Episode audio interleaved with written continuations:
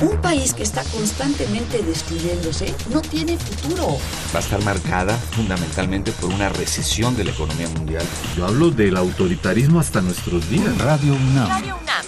Y la Facultad de Ciencias Políticas y Sociales presentan Tiempo de análisis. Me parece que tienen que darnos ya respuestas concretas. No se puede echar a andar la reforma electoral tal y como está planteada. Tenemos que seguir luchando por defender la libertad de expresión. Un espacio radiofónico donde con tu voz construyes el debate. Tiempo de análisis. Tiempo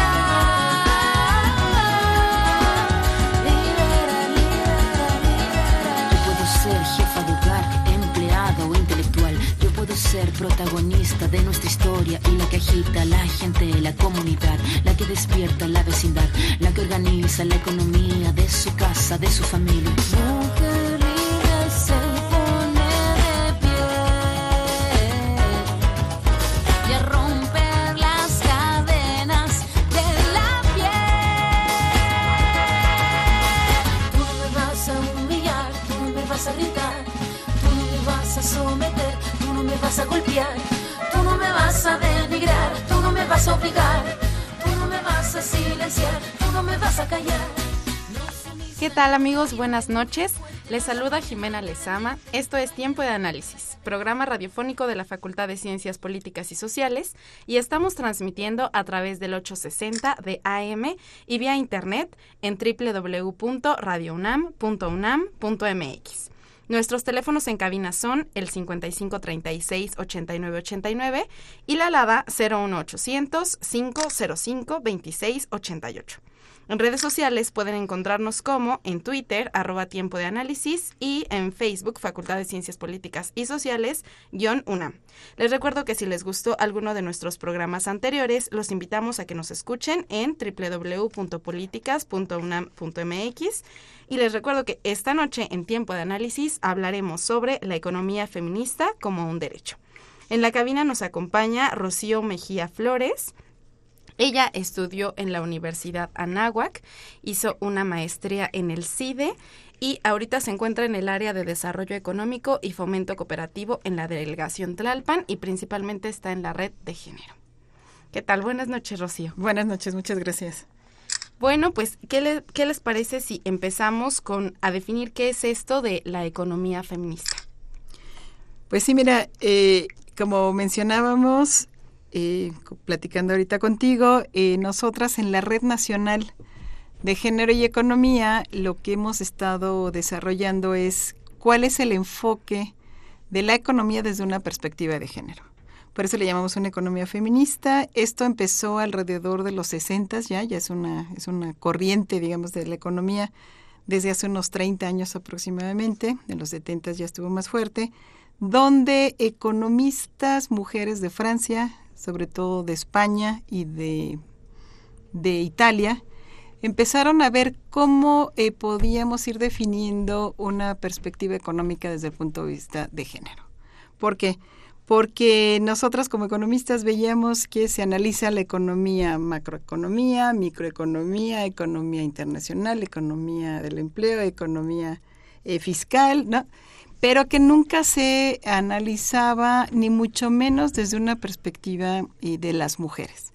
Como ustedes saben, tenemos la mitad de las eh, afectadas o beneficiadas en alguna forma por los aspectos económicos somos mujeres y no se le estaba analizando desde este punto de vista. Entonces, por eso es que le estamos eh, impulsando aquí en México también ya eh, desde unos aportes desde economistas, sociólogas y psicólogas. Perfecto. ¿Qué es lo que estamos buscando? Que entendamos todo esto de la economía, pero desde una perspectiva, desde una mirada de las mujeres. ¿Por qué? Porque eh, en el momento en que nosotras analizamos, ahorita venía yo oyendo en el radio, por ejemplo, la, política fiscal para el año que entra, la política que está discutiendo en la Cámara de Diputados eh, de ingresos, de egresos, siempre si tú lo ves se, va desde el punto de vista como un bloque, como si todo fuera lo mismo y nos impactara a todos y a todas en la misma forma. ¿Qué es lo que nosotros impulsamos desde la economía feminista?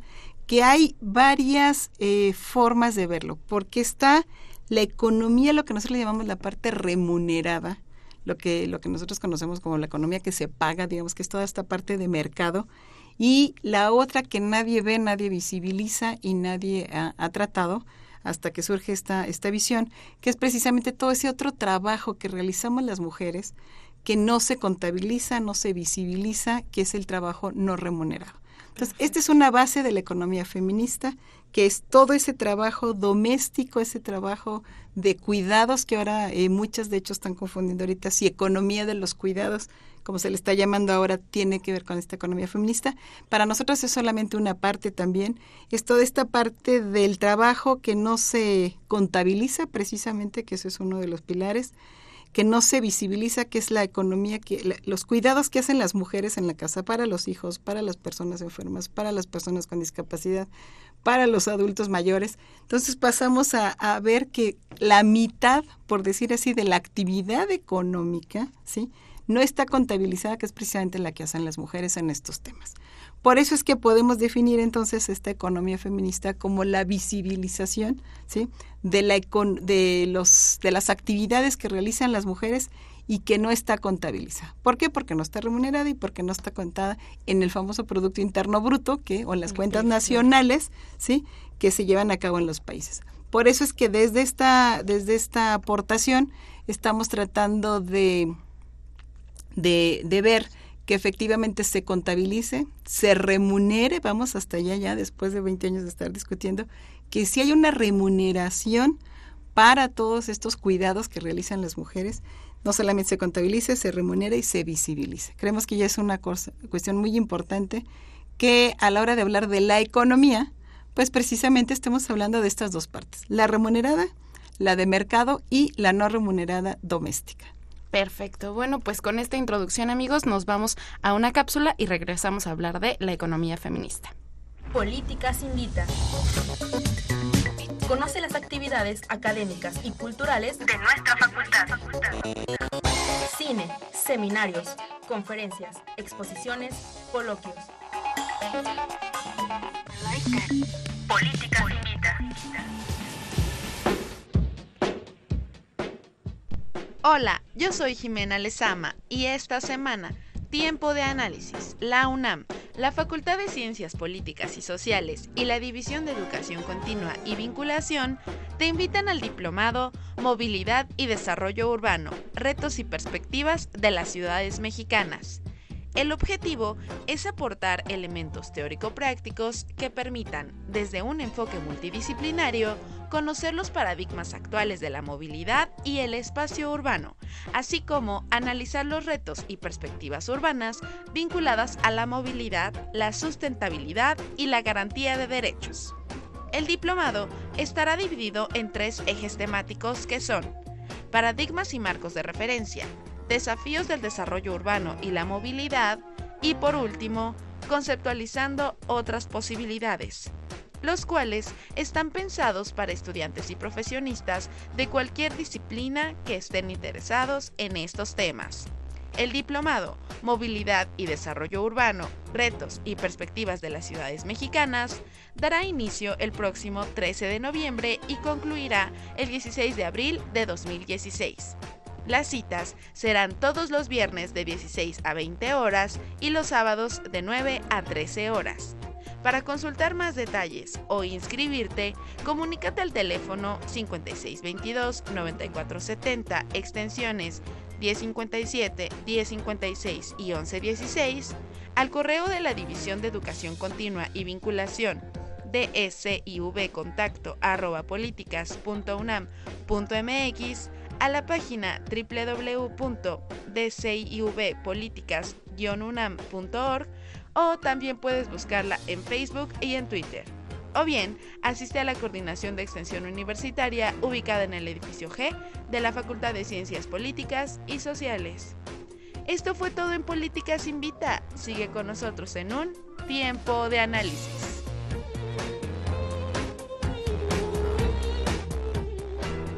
Perfecto amigos, pues ya regresamos a seguir hablando de la economía feminista como un derecho. Les recuerdo que nos acompaña la, la maestra ya Rocío Mejía Flores. Y bueno, siguiendo en este tema, ¿por qué se llama economía feminista y de dónde surge?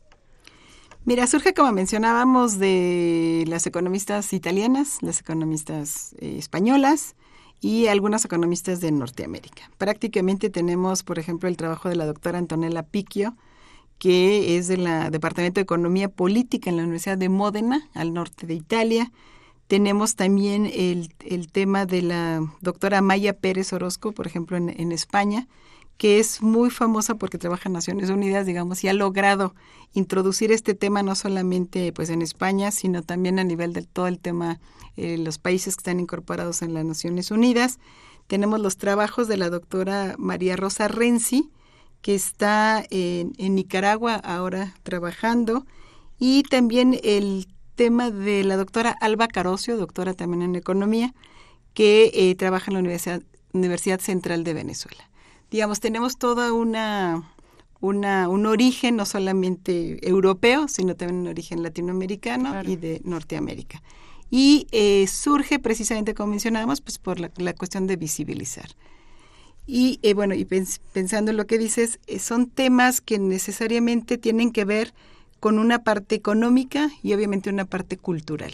En el momento en que estamos hablando de feminismo, obviamente estamos hablando de una visión política, sí, una visión cultural de eh, pues visibilizar precisamente a la mujer desde un enfoque precisamente de equidad y de igualdad. Sí, claro, desde toda esta idea de empoderamiento, ¿no? Empoderamiento de la mujer. Eh, bueno, ¿en qué, subtemas tiene esta economía feminista?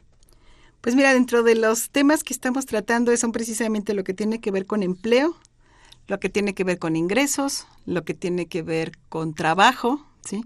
Y eh, en ese sentido estamos eh, permanentemente analizando los mercados de trabajo, el mercado laboral y cómo las mujeres van encontrando cada vez más, más posibilidades de incorporarse en mejores condiciones en el mercado laboral.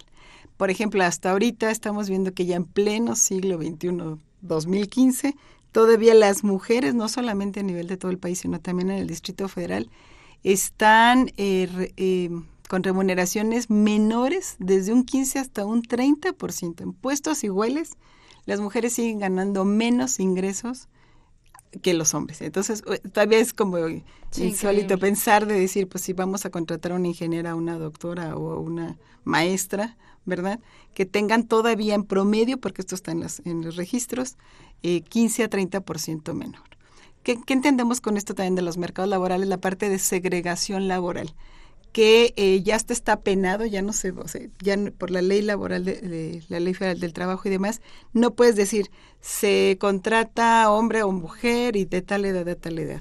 Debe de salir la puesto de trabajo sin mencionar sexo, ¿sí? Y por eso que no sea esta segregación, que no hablemos de la secretaria, la enfermera, la... ¿no? Exactamente, y que no mandemos a las mujeres siempre a puestos donde permanentemente se están viendo como si fueran para mujeres. Por eso hablamos también del tema de la segregación, más que discriminación. Estamos segregadas como a ciertas áreas de trabajo Exacto. en las cuales está lleno de mujeres por un lado, pero que no se le está eh, permitiendo entrar a otros o se le está limitando precisamente la entrada a otras áreas laborales. Esa segregación laboral la hemos visto pues permanentemente a lo largo de las décadas y ha sido muy difícil que se vayan incorporando mujeres y se les vaya abriendo espacio en algunas otras áreas en las cuales pues todavía está, está difícil. Y otro de los subtemas precisamente que tiene que ver con lo laboral y lo de ingresos pues es el tema de la pobreza. Algo que nos ha preocupado muchísimo es precisamente cómo eh, lo que se ha llamado también, y los de haber escuchado, la, la feminización de la pobreza. Sí, precisamente. Mujer, pobreza, ¿no? Exactamente. Estamos eh, permanentemente a la hora de revisar los, los resultados de, del tema de pobreza, ahorita de Coneval y de todos los temas que, han, que, digo, los estudios que han ido saliendo, vamos viendo que son las mujeres otra vez, las mujeres y las niñas, las que se van quedando rezagadas en cuanto a mejora de ingresos. ¿Qué quiere decir esto? Que todavía no estamos eh, encontrando las maneras, los mecanismos, lo que nosotros llamamos acciones afirmativas sí. eh, para impulsar a que realmente eh, en el momento en que se esté logrando mejor desarrollo en el país o mayor desarrollo, que también tampoco lo tenemos, pero en ese momento puedan ir las mujeres encontrando mejores espacios, mejores ingresos y mejores condiciones de trabajo. Estamos hasta ahí en ese punto todavía en que permanentemente, y no se diga, por ejemplo, mujeres rurales, sí, mujeres si indígenas. Un factor indígena, bueno. Exacto, porque entonces ya estamos hablando de triple, triple discriminación, mujer pobre, mujer indígena y mujer. Y mujer. Entonces, efectivamente, eh, pues todavía los indicadores no nos dan grandes avances, ni mucho menos en estos temas, y sí son temas de gran preocupación para, eh, pues para este tema de la economía feminista, porque todavía no vemos que a la hora del diseño de las políticas económicas, las políticas sociales, las políticas públicas, tengan un verdadero componente de género. Por eso es que al final, a la hora de hacer las evaluaciones, salió un, programa para el desarrollo de los niños y las niñas o un programa para mejorar las condiciones de vida o de la vivienda o de la alimentación. Permanentemente estamos eh, pues tratando de que sí tengan ese componente de género para que no siempre otra vez a la hora de evaluación de la política pública, dos, tres años o cinco, diez, vuelven a quedar las mujeres rezagadas en esos temas. Perfecto. Bueno, pues otra vez amigos, vámonos a una cápsula de Políticas Invita y regresamos a seguir hablando de la economía feminista como derecho. Conoce las actividades académicas y culturales de nuestra facultad. Cine, seminarios, conferencias, exposiciones, coloquios. Políticas Invita.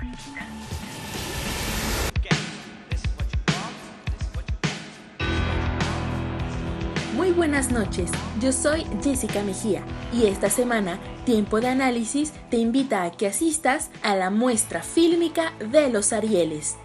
Con el objetivo de promover el cine mexicano y conocer el trabajo que los cineastas nacionales han realizado en los últimos años, la Facultad de Ciencias Políticas y Sociales, en colaboración con la Academia Mexicana de Artes y Ciencias Cinematográficas, proyectarán a lo largo del mes de octubre algunas de las películas ganadoras del Premio Ariel.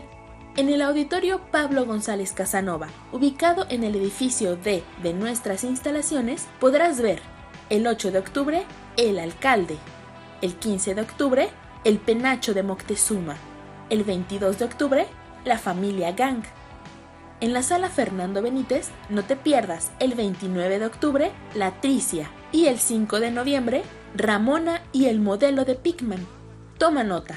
Todas las proyecciones iniciarán a las 17 horas y contarán con la presencia y comentarios de algunos de sus realizadores.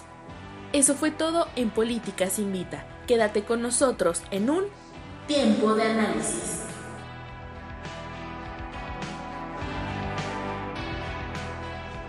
Muy bien amigos, pues ya regresamos a tiempo de análisis. Estamos hablando sobre la economía feminista como un derecho. Les recuerdo nuestros teléfonos en cabina para que nos manden sus comentarios. Son el 55 36 89 89. La alada es 01800 505 26 88. Y en redes sociales pueden encontrarnos en Twitter como arroba tiempo análisis y en Facebook como Facultad de Ciencias Políticas y Sociales, guion UNAM. Está con nosotros la doctora Rocía, Rocío Mejía Flores. Y seguimos hablando de la economía feminista. Eh, bueno, para entrar en otro tema, eh, hablar de la maquila. ¿Cómo está presente la maquila en esta economía? Ah, sí, qué, bueno que, lo mencionas, porque es otro de los temas que, venimos analizando también, el tema del sector de la maquiladora. Las mujeres en los setentas encontraron, precisamente en toda la zona fronteriza de México-Estados Unidos, encontraron un como un nicho de, mercado de empleos y muchas de las mujeres se fueron para allá del campo vinieron a las ciudades y de las ciudades hacia la frontera. ¿Qué pasó? Que en un principio sí fue una, pues una oportunidad precisamente de contratación de las mujeres, pero que cuando se empezó a analizar, bueno, y ellas lo empezaron obviamente a sufrir, ¿por qué se contrataba mujeres? Se contrataba mujeres porque precisamente no se les estaba otorgando prestaciones sociales, ninguna estabilidad laboral, sueldos mucho, muy bajos, sino es que raquíticos, y tampoco el derecho a la organización sindical, ni mucho menos. Entonces, ¿qué es lo que vimos? Que la maquila sirvió de los 70, más o menos de 1970 a 1990, como un área de concentración laboral para las mujeres, pero que ahora estamos viendo cada vez más ya hasta en películas, en filmes, en documentales, no solamente pues les fue generando problemas de salud, problemas eh, de abuso sí eh, sexual y de, y de hostigamiento sexual muy fuerte en la maquila por parte de los de los empleadores o de los capataces. Y entonces empezamos a ver que esa eh, boom digamos de la maquila en el norte del país fue generando no solamente distorsiones también a nivel regional sino que también eh, pues una precariedad para los trabajos de las mujeres. Entonces, por un lado se genera ese, ese empleo que les abre esas oportunidades, pero por otro lado, efectivamente empezamos a ver toda esta problemática. ¿Qué pasó después de eso? Que entonces ya a partir de los 90 para adelante, en 90-2000, estos empleos, como mientras más salían los análisis y las problemáticas, se fueron yendo a las maquilas del norte del país, del norte de México, hacia el sur. Y ahora tuvimos la problemática ya en Chiapas, en Oaxaca, en Tehuacán, Puebla, en, en Puebla, toda esa parte donde se empezaron a bajar las maquilas, buscando siempre cómo explotar mayor a las mujeres. Y encontramos acá, cuando empezamos a ver también todo ese análisis, se empezaron a ir las maquiladoras hacia el sur del país y ahorita las tenemos en la frontera México con Guatemala y ahora ya se fueron, Yucatán algunas maquiladoras, textiles y ahora ya se fueron hacia El Salvador, Nicaragua, Honduras. ¿Qué es lo que está pasando? Que este capital global, este capital, eh, la famosa globalización en ese sentido, va buscando dónde encuentre esos grupos, ¿sí? grupos de mujeres explotables, por llamar así, y se van acomodando. Entonces, este es otro de los temas que hemos tocado fuertemente en la, en la parte de la economía también feminista, que no tengamos siempre esos eh, espacios para las mujeres donde lo único que están logrando, pues obviamente es ese empleo en la desesperación de encontrar un ingreso, pero con un costo social y un costo económico y un costo de salud y un costo hasta de agresión sexual fuerte. ¿no? Entonces, este por es, eh, precisamente es uno de los temas muy, muy importantes. ¿Qué está pasando ahora? Que estamos analizando eh, con mujeres de Honduras, con mujeres de Guatemala, con mujeres de El Salvador, con mujeres de Nicaragua, ¿sí? Que ahora se fue pues precisamente ese capital financiero capital eh, global hacia esos países. Entonces, por eso es que estamos también ahora eh, fuertemente llamando la atención que si se van a instalar las famosas maquiladoras, tengan desde el principio condiciones de equidad, no sueldos precarios ni estos costos precarios. Eh, acabo de oír una declaración hace dos días y realmente es, es, es terrible que lo sigan diciendo los empresarios. La Coparmex sale diciendo que si queremos competir con, con el acuerdo transpacífico, tenemos que hablar de ajuste de costos de sueldos hacia abajo. Cuando ya a estas alturas de la vida, el costo del sueldo y el salario ya no es un costo, ¿sí? Que esté compitiendo, por eso están yéndose ahora pues bueno, desde hace varios años a China y eso, el costo, el tema de un costo laboral barato ya ni siquiera es el tema, ¿sí? Sino son otros temas de productividad, de competitividad, etcétera. Pero ya no podemos tomar al salario de las mujeres en este caso como la variable de ajuste para los ingresos y la rentabilidad de las empresas. Entonces, ese es otro de los temas que estamos tocando eh, de fondo y que estamos analizando y dándole seguimiento hasta dónde se van ahora. Sí, porque se está recorriendo, ¿no? En vez de que, en vez de que se modifique o se ajuste en algún lado, está, está avanzando hacia abajo. Y ahora los vemos hasta allá abajo y en Honduras con una problemática fuerte. Ok. Bueno, pues siguiendo en este tema, ¿por qué no entramos a la migración como tal? Ah, pues tal cual, va muy ligado muy, eh, eh, precisamente también con, con, esto de la maquila. La migración es otro de los de las tendencias que estamos encontrando eh, actualmente. Vimos que después de también de la pues de la pobreza que se da en México y que no acaba de, de, de, de repuntar, la pues los hombres, los, em, los trabajadores empiezan a migrar, como bien sabemos, desde los 60 hacia Estados Unidos, desde los 50 con los programas Bracero, empiezan a, a, migrar a Estados Unidos y encontramos este tema de la feminización de la pobreza a partir ya eh, abiertamente a partir de los años 80. ¿Qué pasa? Que las mujeres se quedaban en las comunidades rurales, en las comunidades campesinas, se quedaban a cuidar a los hijos, se quedaban a cuidar el ganado, se quedaban a cuidar la siembra y se quedaban ahí. ¿Qué pasa? Que ahora ya ni siquiera alcanza para eso, sino que ahora también las mujeres, estamos viendo cada vez más, eh, tienden a migrar buscando mejores oportunidades de trabajo, buscando mejores oportunidades de ingreso. Y lo que estamos viendo ahorita es un éxodo, por ejemplo, en el tema de las enfermeras, muy fuerte hacia Estados Unidos, contratadas en California y que no van a parar eh, de ninguna forma porque si estamos encontrando, por más que quieren poner muros en Estados Unidos, mientras el sueldo, el pago por esta, por el trabajo de una enfermera en Estados Unidos o cuidadora, precisamente hablando de esto de economía de los cuidados, sea de 7, 8 dólares por hora, mientras que ese es el sueldo aquí De en México día. por las 8 horas, efectivamente, si no es que más, pues nunca vamos a poder parar y eso es algo que tienen que entender tanto Estados Unidos como los gobernantes de México. No se va a poder parar la migración mientras no mejoren las condiciones de empleo y, de- y económicas del país. Entonces, ahí estamos viendo que esa migración están yendo, le llamamos también como una eh, cadena global de los cuidados, porque también las mujeres están migrando cada vez más del campo a las ciudades y de las ciudades hacia, en este caso de México, a Estados Unidos, de las ecuatorianas a España, de las bolivianas a España, de las, ¿no? las filipinas a Italia, digamos, existe todo una pues, Movimiento. movimiento de mujeres, pero que otra vez se va en este tema de la migración a los cuidados. ¿Hacia dónde están yendo las mujeres? A trabajar en los hogares, a trabajar como trabajadoras domésticas en Estados Unidos, a trabajar como cuidadora de enfermos o de adultos mayores.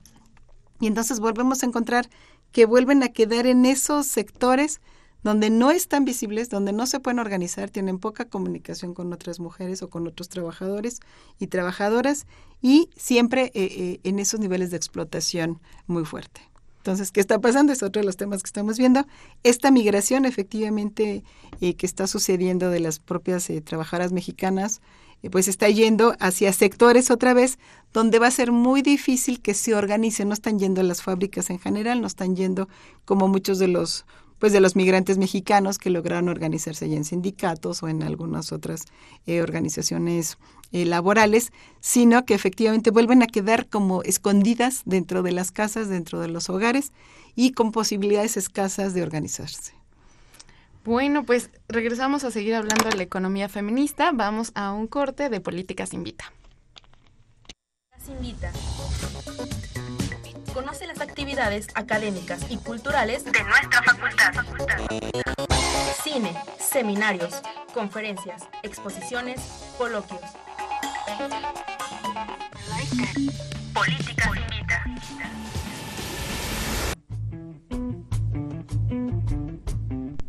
Hola, yo soy Jimena Lezama y esta semana, Tiempo de Análisis, la Facultad de Ciencias Políticas y Sociales, la Facultad de Química y el Ensamble Nacional de Trompetas de México te invitan a la presentación sonora La música vive en la universidad.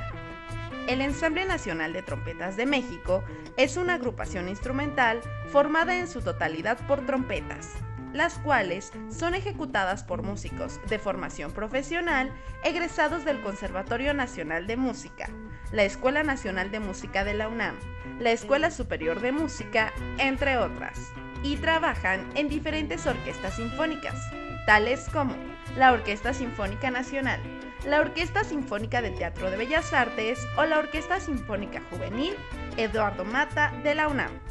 En los conciertos que ofrece esta agrupación, el público es orientado para conocer diferencias entre las diversas trompetas que acompañan a la orquesta.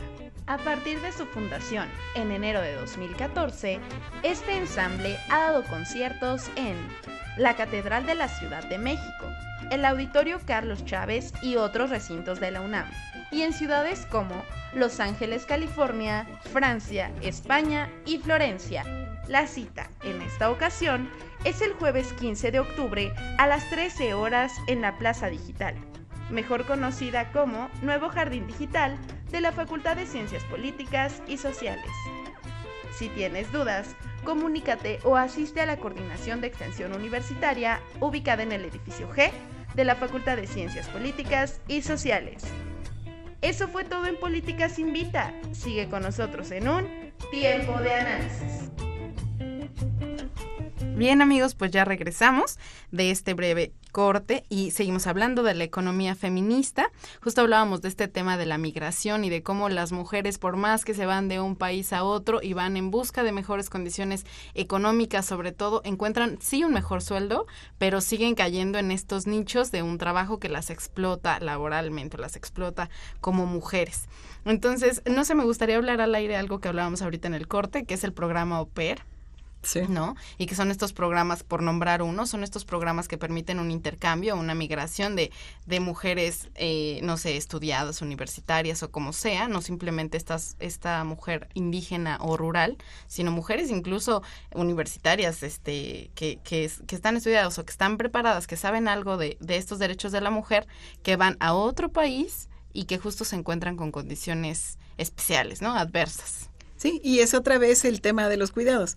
En general, lo peor es ir a cuidar a los niños, las niñas, desde bebés hasta, pues hasta secundaria prepa, ¿no? Bueno, secundaria, sobre todo en estos países en desarrollo, y los cuales tampoco están normados.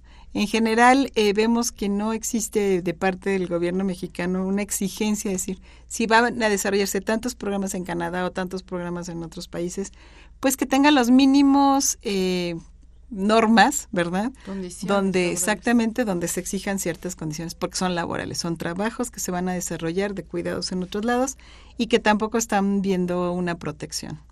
Okay. Hemos hablado de, o empezamos a hablar de esta economía de cuidados. ¿De qué se trata esta, esta, este nombre? Mira, eso está muy interesante también porque es la parte, empezó a salir con, eh, con la idea de la conciliación, todo el tema este de la conciliación de cómo las mujeres podían conciliar, ¿verdad? Porque por, parece que por el tema cultural y, social, de que las mujeres somos las cuidadoras, las lavadoras, las enfermeras, las, etcétera, etcétera. Entonces empezó a, el tema del análisis, es decir, el tema de la conciliación familiar con el tema de la conciliación laboral. Cómo las mujeres, como dices, que tienen la oportunidad de estudiar, que han tenido la oportunidad de, tener una carrera, de recibirse y de salir al mercado laboral o, otras mujeres con, con, carrera técnica, por ejemplo, cómo salen al mercado laboral y por esta estigma eh, cultural tienen que además estar cuidando la familia. Entonces, toda esta parte de conciliación fue precisamente cuando se fue, pues ya desarrollando el tema de economía de los cuidados. Ahorita ya las mismas Naciones Unidas, la misma, eh, está muy, eh, la OCDE, la Organización para la Cooperación y el Desarrollo, y sobre todo la Organización Internacional del Trabajo, la OIT, que está muy, eh, muy pendiente de este tema, está viendo cómo pues no solamente conciliar, no solamente reconocer y visibilizar, sino que también se le dé un rango de, eh, pues de una remuneración. Precisamente esto que tiene que ver con la economía del cuidado es, por ejemplo, ahorita podemos dar un caso ya, tanto se ha avanzado aquí en el gobierno, en el Distrito Federal, que actualmente el gobierno del Distrito Federal, por la presión de estos mismos grupos en los cuales estamos trabajando, feministas eh, y todas las mujeres que estamos en movilización y en organizaciones, de tal forma que ya el gobierno del Distrito Federal ahorita lanzó un programa con la Secretaría del Trabajo del DF en el cual se está eh, destinando un recurso a mujeres cuidadoras ya en los hogares. Esto salió apenas el año pasado eh, y está respondiendo realmente a esta presión de que no la se visibilice, porque bueno, también qué bueno que se visibilice, sino que ya empiece a haber una remuneración por parte del Estado en este sentido, del gobierno, hacia las mujeres cuidadoras. ¿Qué se detectó? Se fue viendo, eh, pues por todos estos censos en, en los hogares, que hay mujeres que se dedican a cuidar todo el día y no tienen, obviamente, tampoco un peso. Entonces, ya, ya empezó este programa, ya es una forma de empezar a, a recibir remuneración a mujeres cuidadoras en los hogares. Y eso ha sido, pues, ya un punto muy, muy positivo en el cual nosotras como organizaciones de mujeres estamos pues avanzando. Porque también eso, eso es muy interesante decir. No solamente victimizar a las mujeres, no solamente decir, bueno, todo esto como estamos mencionando, pues ha costado mucho trabajo eh, el avance, pero ahora estamos encontrando, sobre todo ya en mujeres también eh, jóvenes, que ya están con esta iniciativa y ya están fortaleciendo lo que tú mencionabas hace rato, ya está esta parte del empoderamiento mismo de las mujeres y económico que está funcionando. Entonces, también estamos ya por suerte en eso, no solamente, bueno, por suerte y por todo esto que ha costado 40 años, no solamente están las mujeres en esta situación tan problemática y tan de subsistencia en muchas áreas, sino que también por otro lado estamos viendo ya las mujeres en una en el frente, las mujeres adelante, las mujeres en obviamente cada vez en mayor pues el reconocimiento son las primeras veces ya ahorita en la Cámara de Diputados y de Senadores y Senadoras que ya está casi prácticamente la paridad 50-50 en las elecciones pasadas del 7 de junio la mitad de los partidos que lanzaban los partidos políticos ya por ley tenían que ser mujeres el 50%, entonces ya vamos viendo también por otro lado para para hablar de lo positivo, ¿verdad? Sí, claro. Que efectivamente las mujeres están ya logrando lo que se discutió mucho antes en los partidos políticos, si era un 20% de cuota, si era un 30% de cuota. Actualmente ya por ley ha sido obviamente eh, pues ganado por estos movimientos feministas, ya el 50% están las mujeres representadas. Yo estoy muy optimista de que esta cuestión de que estén cada vez más mujeres en los puestos políticos, en las dirigencias de empresas, en las dirigencias de gobiernos, en las dirigencias de gobiernos municipales, pues efectivamente va a permitir acelerar, que esa es la idea de la acción afirmativa, va a permitir acelerar que todo esto que estamos analizando desde la economía feminista, desde la economía de los cuidados, desde la feminización de la pobreza, desde la feminización de la migración, que efectivamente pueda incidir en que estas políticas públicas o políticas que se desarrollen de aquí en adelante, pues sí tengan ya un impacto mucho más positivo en las mujeres y no estemos siempre en ese rezago.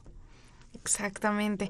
Rocío, hablaste o has mencionado a lo largo de este programa la palabra acciones afirmativas o las palabras. ¿A qué nos referimos con esto? Ah, sí, esto, bueno, te, digo, la, la, manera en que, en que lo estamos lanzando es lo que antes se llamaba como las cuotas, ¿sí? por, por decirlo así, pero que efectivamente son acciones que se pueden ir desarrollando para acelerar el proceso de igualdad para las mujeres. ¿En qué términos? Por ejemplo, cuando estamos hablando de eh, la cuota famosa del 50% en, en, términos políticos o la cuota de mujeres en las escuelas, también de decir mínimo tienen que entrar tantas niñas o ¿no?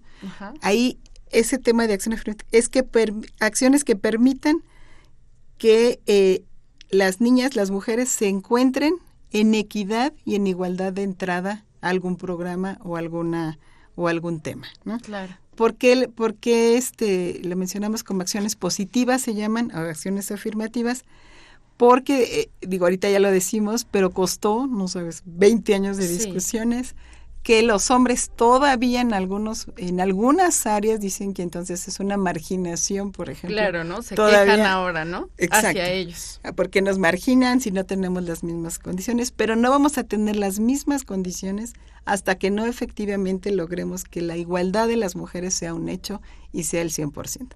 Por eso nosotros hemos estado impulsando estas acciones positivas, acciones afirmativas, que sean eso, yo le llamo como un acelerador, ¿no? como Perfecto. un acelerador que nos vaya permitiendo que cada vez más podamos incorporarnos, insertarnos eh, las mujeres en temas prácticamente en todas las áreas con la misma eh, pues posibilidad. Posibilidad, exactamente.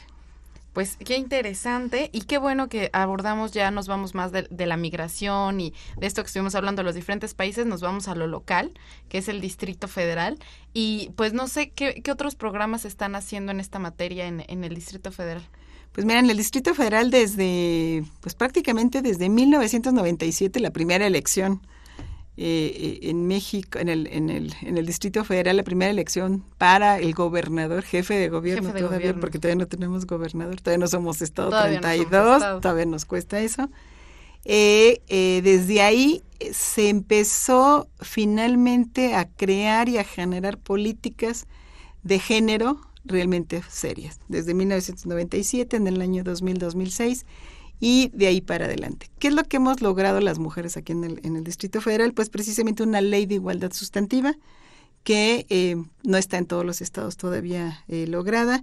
Hemos logrado la ley precisamente un instituto de las mujeres que tiene además oficinas en las 16 delegaciones que están permanentemente eh, trabajando para las mujeres. Tenemos un presupuesto ya que cuenta con una perspectiva de género en el Distrito Federal, en el gobierno del DF, en el cual no solamente se crean estas unidades de género, sino que traen ya, ahorita pues lo tenemos que seguir además este pues exigiendo, porque ya se logró por ley, que tenga esta transversalidad de género, que todo el presupuesto que se define en el gobierno del Distrito Federal y ahora en las 16 delegaciones tengan efectivamente una transversalidad de género, lo que decíamos, que no se olvide al final y siempre eh, tengan este, este enfoque. Una cosa muy importante que logramos en el Distrito Federal fue precisamente el ILE, la interrupción legal del embarazo, que es también vanguardia en todo el país. Sí, tenemos ya siete años con este programa, un programa de salud pública y un programa de, de reconocimiento a la a la decisión de las mujeres, que ha sido muy importante, ha salvado vidas, ha salvado pues toda una problemática de salud que teníamos. Aquí también ya somos vanguardia en el Distrito Federal. Entonces, esto eh, pues lo estamos llevando precisamente, por eso somos también una red nacional de género y economía, eh, a los encuentros feministas, al que estuvimos en Zacatecas, al que tuvimos la vez en Guadalajara. Viene apenas el encuentro feminista este fin de semana nacional en el Estado de México, y eh, pues con la cuota ahorita de, bueno, la, la crisis de feminicidios, ¿no? Sí, por eso se definió en el Estado de México. El Estado de México es el estado con mayor eh, violencia hacia las mujeres, con mayor índice de feminicidios.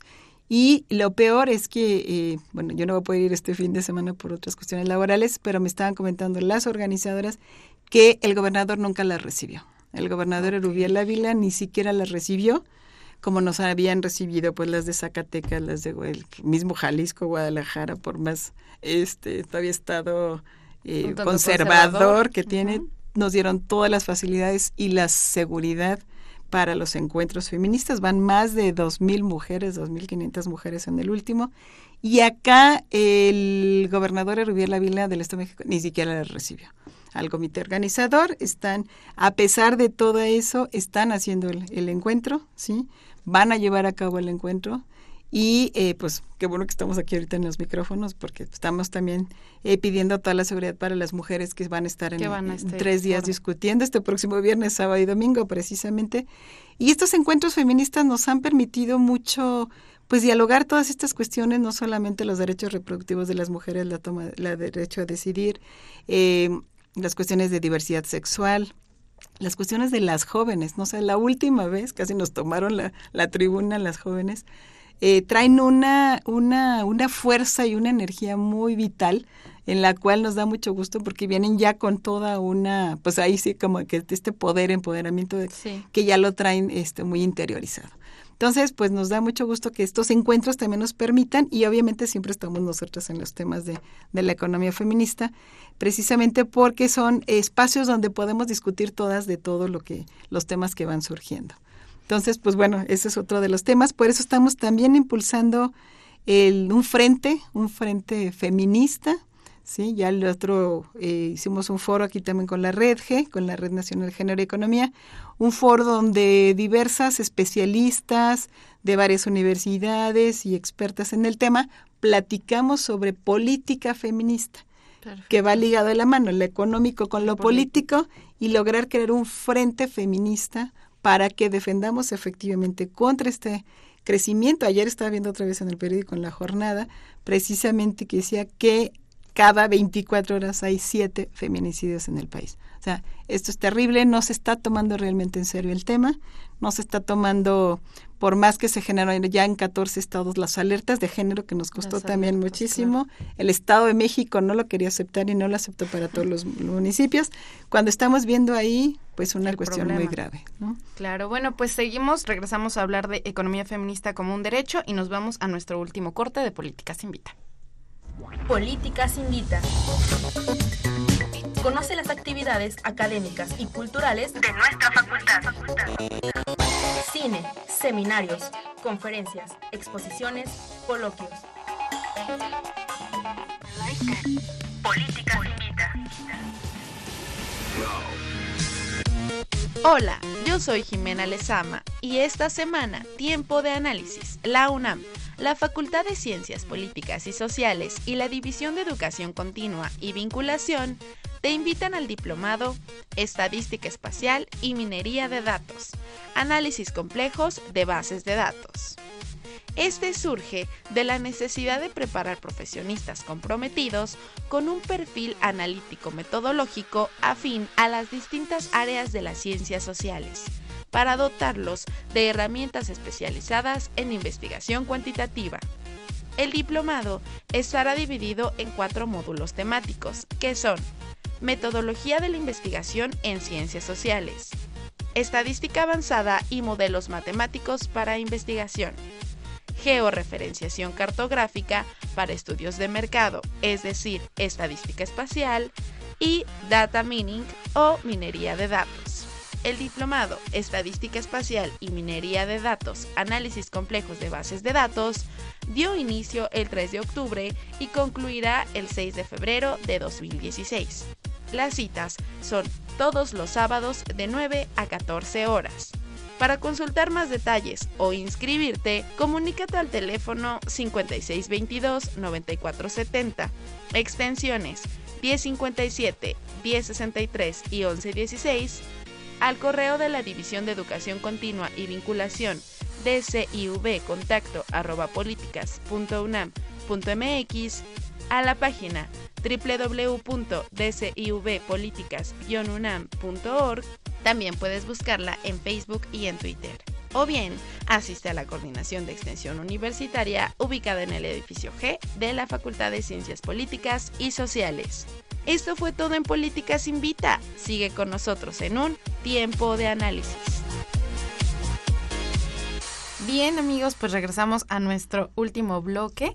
Estamos hablando de la economía feminista como un derecho con la maestra Rocío Mejía Flores.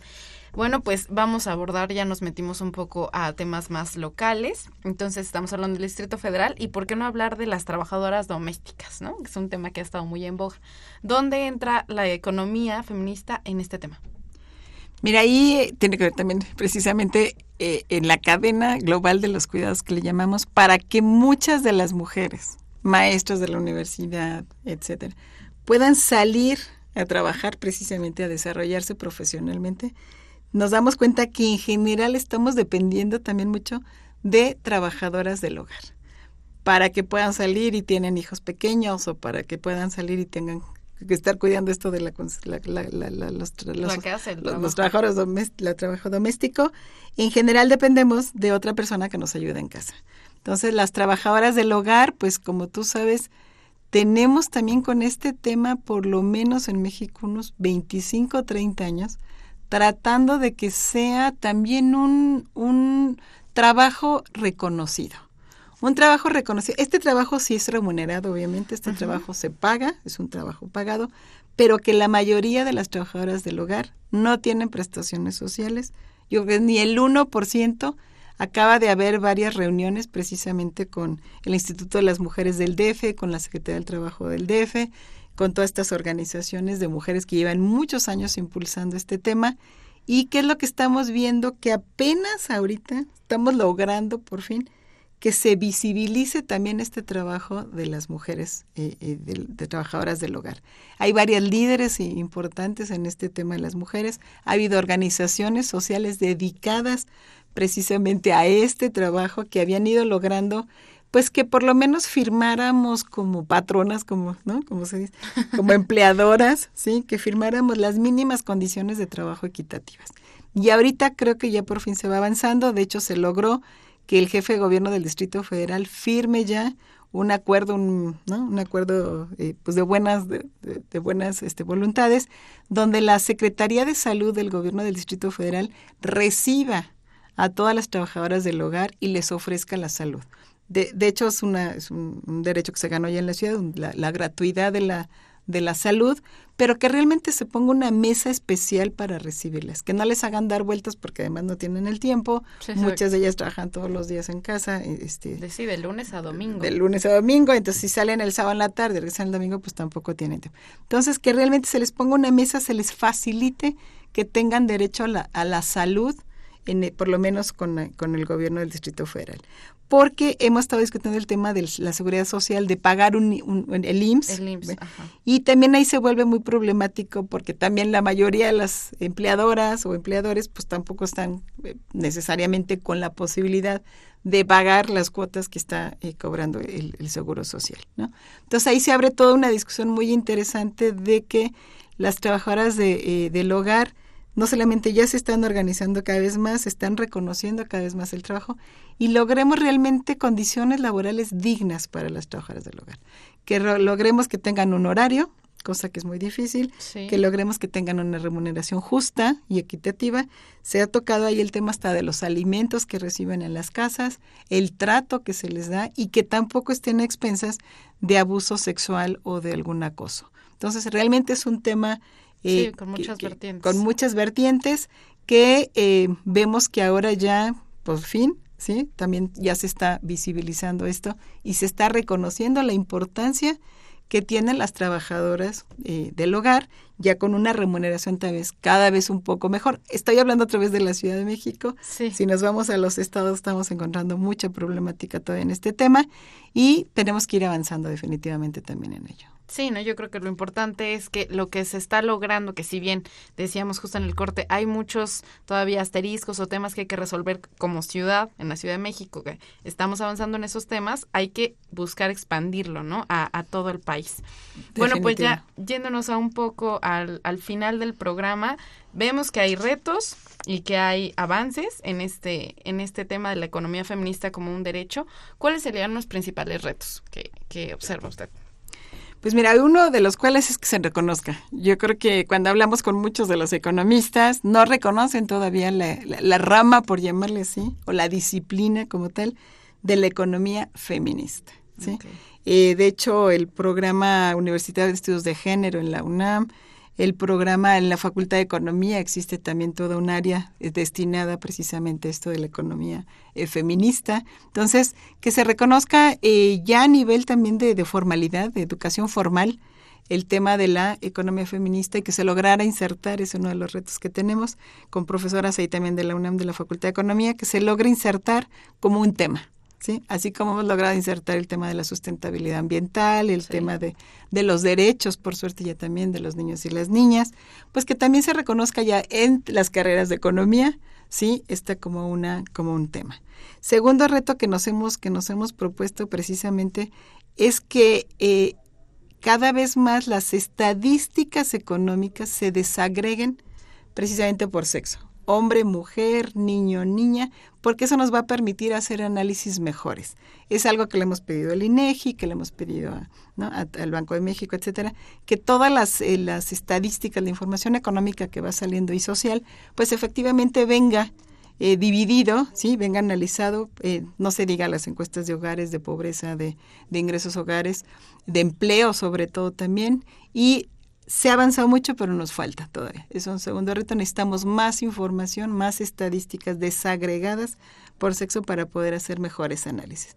Y tercero, que efectivamente, pues logremos, logremos de que se, al decir transversalidad, que también ya está muy, que realmente se vea el enfoque con esta mirada de mujer que decimos, una mirada de, de, de, equidad, de igualdad de, los géneros en todas las políticas públicas. Esos son parte de los que nos hemos eh, trazado ya como, como, metas, como retos, y pues no se diga definitivamente que... Eh, que logremos, tenemos aquí esta, este libro, una memoria que se llama precisamente La economía feminista como un derecho, ya vamos en la tercera reedición, la tercera reimpresión, pues que podamos todos y todas, ¿verdad?, tener acceso a estos, a estos materiales y que se discuta no solamente desde el punto de vista también de la economía, sino de un punto de vista más interdisciplinario. Ok, si nos repite el dato del libro, estaría, estaría bastante interesante. ¿Cómo se llama?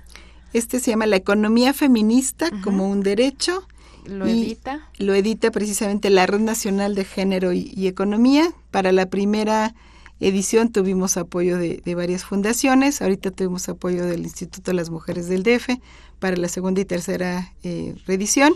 Les puedo dejar un teléfono o un correo. Ah, perfecto. Que es mujerdiálogo arroba prodigy.net.mx. Y el teléfono es 55 44 2202 ahí les podemos informar de dónde, pues ahí mismo conseguir los libros. Perfecto.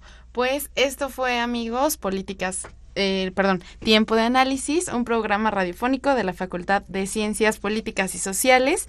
Y les recordamos que si gustan consultar alguno de nuestros programas anteriores, están en la página www.políticas.unam.mx.